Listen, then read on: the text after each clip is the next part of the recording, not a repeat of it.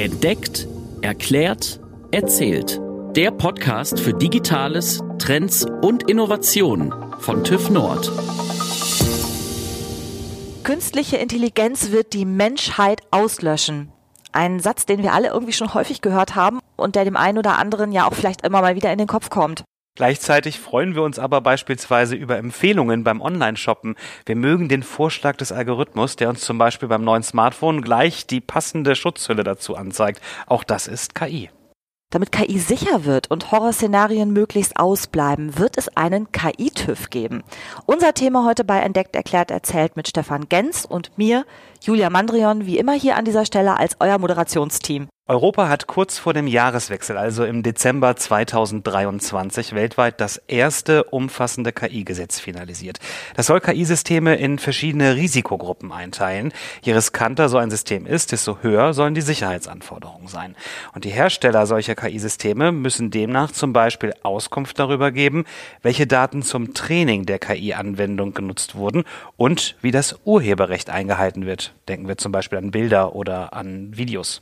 Ja, und aus diesen und weiteren Vorgaben werden gerade Standards entwickelt, mit denen KI geprüft und zertifiziert werden kann. Über genau so einen KI-TÜV sprechen wir heute mit unserem Vorstandsvorsitzenden der TÜV Nord AG, Dr. Dirk Steenkamp. Herr Steenkamp, herzlich willkommen. Schön, dass Sie heute bei uns sind. Ja, ich freue mich auch hier zu sein. Im internationalen Vergleich ist die Regulierung von KI-Anwendungen in der Europäischen Union mit dem AI Act am weitesten fortgeschritten. Viele sprechen jetzt sogar davon, dass die EU und Deutschland das Potenzial haben, sich zum Vorreiter in der Absicherung von KI zu entwickeln. Wie bewerten Sie denn den EU AI Act? Zunächst mal muss man ja sagen, dass die EU schon sehr fleißig war im Kontext von Regulierungen für den Digitalbereich. Es gibt nach meiner Kenntnis bereits sieben äh, Regularien, äh, angefangen vom Data Act bis zur NIS-2-Richtlinie. Und jetzt soll eben auch noch der äh, EU AI Act dazukommen. Perspektivisch vielleicht sogar auch noch weitere Acts für das Metaverse und für den Bereich Quantum Computeranwendungen.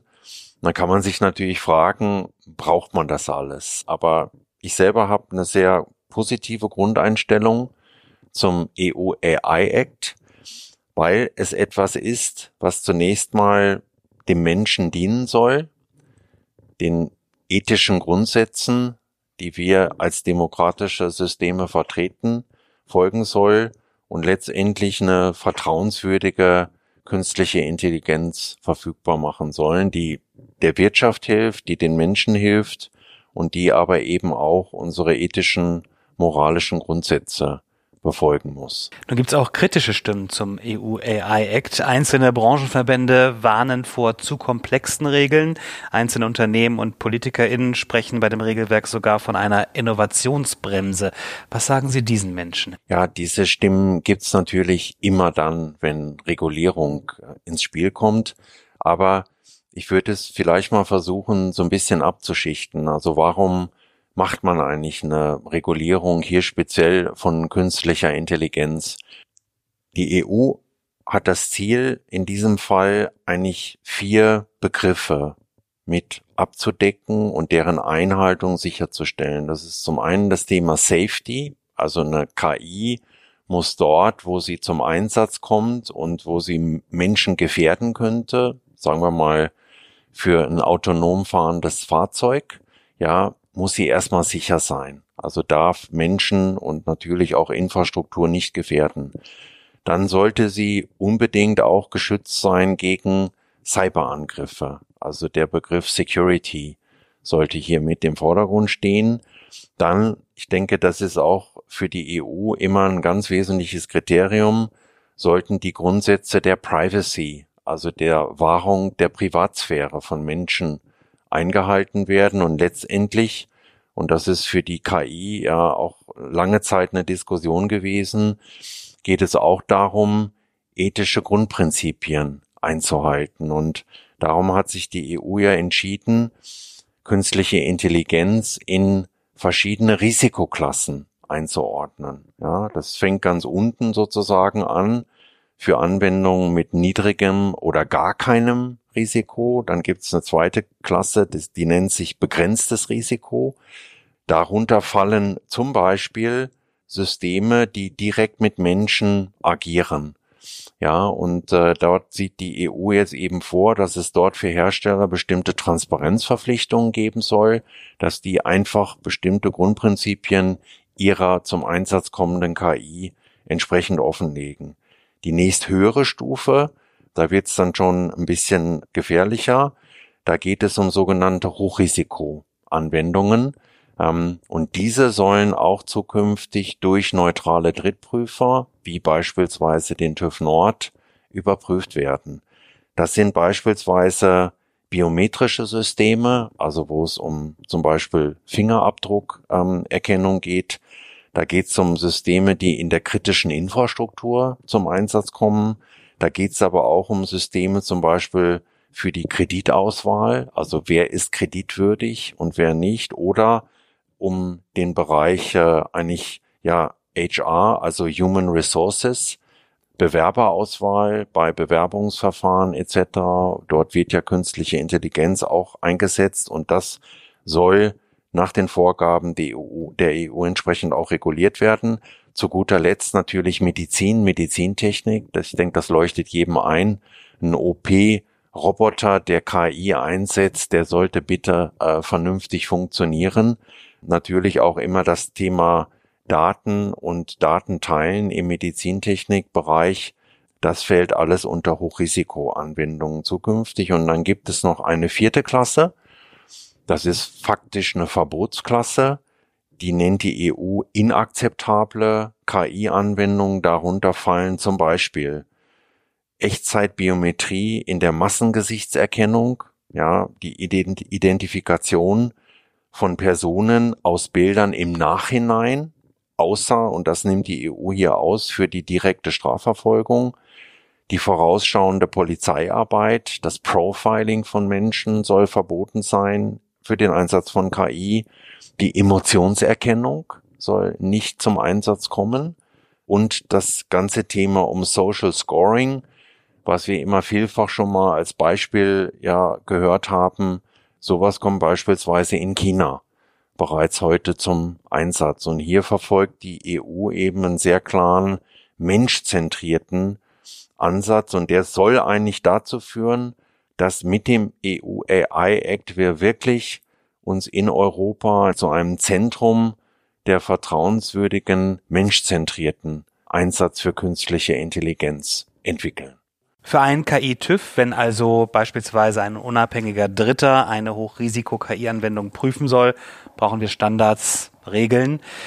Die TÜV Nord Group unterstützt dabei, genau diese zu entwickeln. Vielleicht können Sie uns einmal das Engagement der TÜV Nord Group aufzeigen. Also da möchte ich vielleicht ganz kurz vorneweg schieben, wie eigentlich so ein Prüfverfahren abläuft. Wenn die EU schlussendlich einen Gesetzestext für den AI Act äh, veröffentlicht, dann starten Normungs- und Standardisierungsgremien. Die stehen jetzt quasi schon in den Startlöchern und warten eigentlich drauf, loslegen zu können, um dann diesen Gesetzestext eigentlich in überprüfbare Regeln für Produkte zu übersetzen. Und wir als neutraler Prüfdienstleister kommen dann quasi im nächsten Schritt, indem wir nämlich dann dieses Regelwerk von, äh, von Prüffragen letztendlich auf spezifische Produkte anwenden. Das kann ein OP-Roboter sein, das kann äh, eine Software sein für ein autonom fahrendes äh, Fahrzeug oder eine Spracherkennung. Und dann ist es so, dass wir eben hier nach bestimmten Kriterien diese KI-Produkte überprüfen. Und es gibt eigentlich vier Basiskriterien, nach denen überprüft wird. Das ist zum einen die Transparenz bei der Anwendung dieser KI-Algorithmik, die dort zum Einsatz kommt. Wir überprüfen die Täuschbarkeit. Ja, also inwieweit und inwiefern kann ich so einen KI-Algorithmus eigentlich überlisten oder austricksen, indem ich ganz bestimmte, zum Beispiel Input-Informationen an den Algorithmus gebe und versuche ihn dadurch so zu verunsichern, ja, dass ich dadurch Geheimnisse erfragen kann, die der Algorithmus, die das Programm mir eigentlich nicht gegenüber offenlegen sollte. Ähm, dann natürlich bei der KI-Diskussion, das haben wir alle mitbekommen, das Thema Biasing. Ja, also ich muss verhindern, dass eine KI tendenzielle Entscheidungen trifft. Ja, indem mir beispielsweise die KI, ich übertrage das jetzt mal auf Farben, ja, indem sie eben den Bias aufbaut, dass sie rote Farben lieber mag als blaue. Das kann man natürlich auf alle möglichen Features übertragen, ne, Geschlecht, Hautfarbe etc. Und da sollen eben strenge Kriterien gelten, die quasi eine Diskriminierung auch verhindern können, sowohl von Sachen, von sachlichen Gegenständen wie zum Beispiel eben auch von Lebewesen. Dann ein weiteres Thema ist noch die Verlässlichkeit. Eine KI muss und soll konsistente Ergebnisse hervorbringen. Ich selber bringe das immer so auf die Formel, bei gleichem Input muss der gleiche Output herauskommen und das überprüft man eben. Und das sind eigentlich so schon mal die vier Grundkriterien, die man braucht. Nun ist so eine KI anders aufgebaut als ein typisches klassisches Softwareprogramm, weil die KI baut ja quasi im Rechner, im Computer ein neuronales Netzwerk auf, was so ein bisschen an unsere menschlichen Gehirnstrukturen angelehnt ist. Dieses Netzwerk, dem bringt man Inhalte bei in der Trainingsphase. Man trainiert sozusagen dieses neuronale Netzwerk und dann ist es eben in der Lage, Dinge zu erkennen, Dinge auch generativ zu entwickeln, gerade in der jüngsten Evolutionsstufe GPT, diese Generative Pre-Trained Transformer Anwendung wie ChatGPT beispielhaft. Ähm, und dann ist es so, dann kann man eigentlich nur mit einem KI-Prüfmodell eine solche KI überhaupt überprüfen, weil man kommt sozusagen nicht klassisch an den Softwarecode solcher Anwendungen ran. Das bringt einem auch nicht wirklich viel, sondern man muss eigentlich das Verhalten der KI studieren. Man lernt dann eine Prüf-KI an und die lässt man dann eigentlich wieder Inputgrößen generieren, womit man dann beispielsweise versucht, die zu prüfende KI anzugreifen, ja, die zu, also zu täuschen oder zu irritieren, ja, und man macht dann viele, viele, viele Versuche. Das kann der Computer natürlich viel schneller und besser als ein Mensch. Ja, und darum kommt eben auch die KI für die Prüfung von KI zukünftig standardmäßig zum Einsatz. Vielen Dank für die Einordnung. Was für Vorarbeiten finden denn aktuell gerade schon statt, Herr ja? Also wir arbeiten schon einige Jahre an der Fragestellung, wie kann man eigentlich KI prüfen? Wir haben dort in-house über unsere TÜV-IT-Expertinnen und Experten schon sehr, sehr viel Know-how aufgebaut, arbeiten auch mit Hochschulen, Universitäten zusammen, weil das natürlich vielfach aktive Forschungsgebiete sind. Wie mache ich KI sicher? Und wir haben dort äh, auch entschieden, äh, über den TÜV-Verband eigentlich eine Initiative ins Leben zu rufen, unser sogenanntes AI Lab das wurde vor drei Jahren ins Leben gerufen, in Berlin äh, angesiedelt. Dort entsenden wir quasi Experten aus den einzelnen TÜV-Unternehmungen und die bringen dort ihr kollektives Wissen ein, um letztendlich Prüfmethoden und Prüfkriterien für KI zu entwickeln. Und die werden beispielhaft auch gehört in diesen Normungs- und Standardisierungsgremien, die jetzt sozusagen äh, absehbar den EU AI-Gesetzestext umsetzen werden, entsprechend in Prüfkriterien. Apropos Umsetzung, wie lange wird es dann noch ungefähr dauern, bis alles dann auch wirklich in ein Gesetz gegossen ist und die Standards gelten? Nach meiner Kenntnis ist es so, diese sogenannten Trilog-Verhandlungen in der EU, die wurden vor Weihnachten jetzt mal in einem Zwischenstand sozusagen abgeschlossen. Und es finden jetzt im Januar und Februar noch abschließende Beratungen in der EU statt, wie jetzt ganz genau der Gesetzestext aussehen wird für den EU AI Act. Danach beginnt die Phase, wo das durch Gremienarbeit in Normen und Standards umgesetzt werden soll, so dass wir in Summe wahrscheinlich über einen Zeitraum von etwa zwei Jahren sprechen, bevor dann diese Richtlinie wirklich im Gesetz festgeschrieben ist und auch praktisch sozusagen zur Umsetzung kommen kann. Ja, viele unserer Hörerinnen und Hörer kennen das sicher auch. Wenn man ein Produkt kauft, achtet man unter anderem darauf, ob das schon mal irgendwo getestet wurde oder vielleicht sogar ein Zertifikat besitzt. Herr Steenkamp, welche Rolle sollte der KI-TÜV künftig in der Gesellschaft spielen? Es ist ja dann unter dem EU AI Act zunächst mal so, dass es für Hochrisiko Applikationen von KI eine verpflichtende Drittprüfung geben wird. So sieht es das Gesetz in der aktuellen Version oder Vorversion, muss ich ja sagen, vor. Es ist aber auch durchaus so, dass sich viele Hersteller zum Beispiel für oder von KI-Applikationen mit geringem Risiko auch für eine unabhängige Prüfung entscheiden werden, weil die wirtschaftliche Praxis einfach zeigt, dass zertifizierte Produkte von Kunden in der Regel deutlich besser angenommen werden, weil damit dokumentiert der Hersteller ja, dass er sich einer unabhängigen Prüfung nach definierten Kriterien unterzogen hat.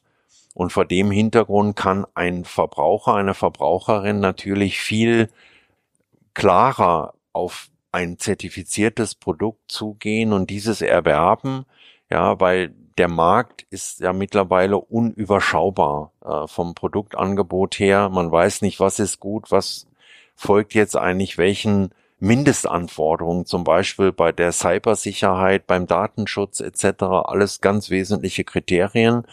Und da bringt natürlich so eine Zertifizierung äh, einen ganz entscheidenden auch Marktvorteil für Unternehmungen. Stichwort Vertrauensbildung. Ja.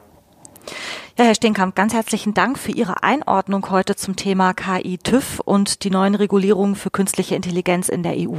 Schön, dass Sie bei uns waren. Ich bedanke mich. Wir verraten an dieser Stelle, dass Sie auch Gast in unserer nächsten Folge sein werden, Herr Steenkamp.